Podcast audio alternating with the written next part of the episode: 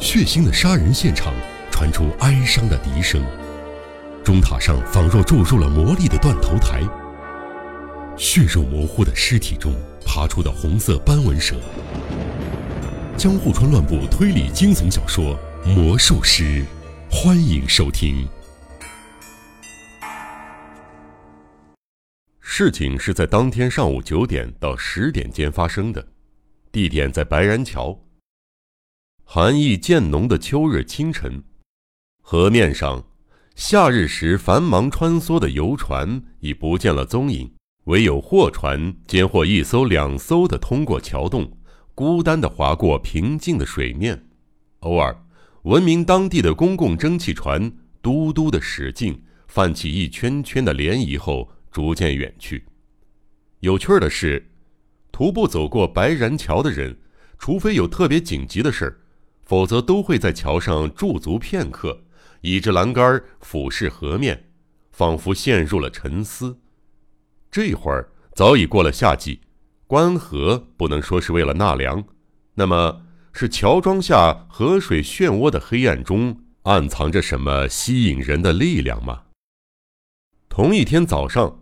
跟往常一样，几名男女倚着桥梁两侧的栏杆，眺望由远而近的江水。突然间，面向上游的两三个人发现了一个古怪的物体。再过十余天，时序就进入了十二月了，竟有个疯狂的男子在晚秋的于田川里游泳。起初看起来像是块漂浮在水面的木头，等离得近了，人们才看清。那是一个人的头，再仔细一瞧，看得出那并不是年轻人，而是一个留着胡子、颇有些年纪的男性。哇，好个身体强壮的爷爷呀！天这么冷，真亏他敢下水游泳。一名推着自行车、穿着卡其布料裤子的小伙子忍不住对身旁穿西装的推销员说：“就是啊，不过离冬泳的季节还早了点儿。到底在干什么？”依他的年纪，八成是什么门派的武术师傅，但似乎没在报上见过他呀。推销员狐疑的继续盯着老勇者，异常热衷的围观，讨论引起来另一侧栏杆边上的人和其他路人的好奇。他们迅速围拢过来，于是面对上游栏杆的人瞬间多了不少。那个只露出头奋力游泳的老者，很快就来到距桥身。仅有半厅远的水面上，在水流的助力下，一间一间的逼近。在桥上看热闹的人越来越多，远远望去，桥上黑乎乎的脑袋宛如一座小山。不太对劲儿啊！有这么游泳的吗？会不会太安静了？难道这是游泳不激起水花的特殊流派？推销员不禁道出内心的疑惑，围观的人也随之附和：“是啊。”真奇怪，诸如此类的话语此起彼落。看，有人叫道：“看那张脸，那么苍白，他怎么眨也不眨眼？那是死人呐！”胡说八道，哪有那样的溺死鬼？溺死的话，全身都会浮上来的。另一个人反驳：“确实是名罕见的勇者，他的下巴以下全没在水下，一动也不动。他顺着水流，像幽魂般。”静静的逼近，话虽如此，没有人见过这样溺水的尸体，正面朝上，像正在利用，随波逐流。这个疑问很快就被解开了。随着那名勇者时间午间的接近桥身，人们得以从正上方俯视，终于看清了从远处看不见的水面下的秘密。眼皮底下的不是普通的溺死鬼。更是个没有生命的勇者。听众朋友应该已经猜到那是什么了，并对我絮絮叨叨的描述十分不耐烦了吧？没错，如同各位猜想的，那正是前两天从卧室神秘消失的福田德二郎的头颅。那么，沉重的头颅是怎么稳稳地漂浮在水面上的呢？从桥上往下看。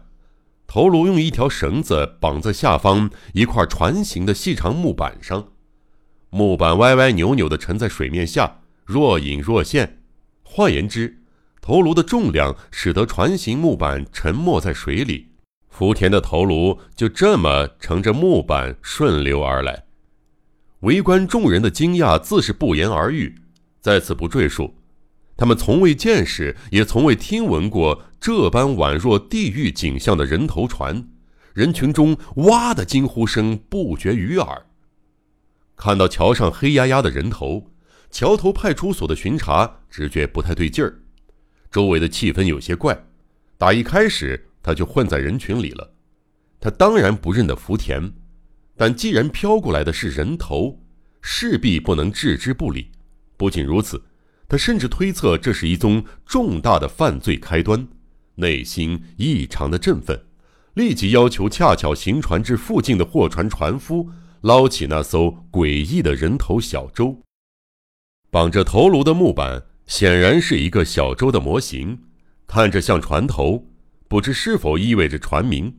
木板上以浑厚的笔迹写着“玉门舟”三个字儿。玉门舟，多么令人闻风丧胆的名称，取代了人们熟知的斩首示众的玉门台。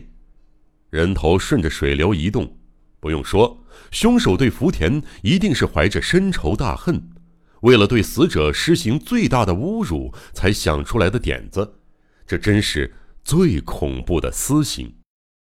这件事儿通过辖区警署传到警视厅，很快查出那是福田德二郎的头。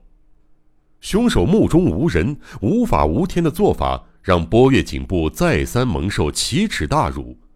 魔鬼警部波月再也沉不住气了，他以自己的名声下注，立即组织了一支刑警搜索队，决心就算掘地三尺，也要把凶手揪出来。他亦身先士卒，就像过筛子般仔细的调查，询问了白染桥上游的两岸，还有当时疑似停泊在那一带的货船、渡船等，却一无所获。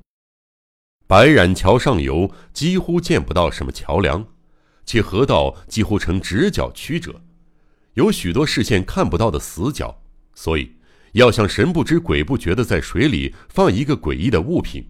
可说是再适合不过的地点。不仅如此，还有灵濑川等众多支流与峡湾，搜查范围非常的广阔。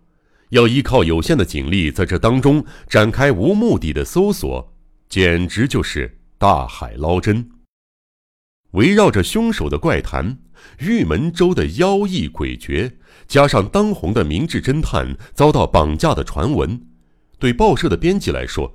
这无疑是最值得炒作的题材，社会版完全被福田命案淹没了，而其引发的轰动效应也一天更胜一天。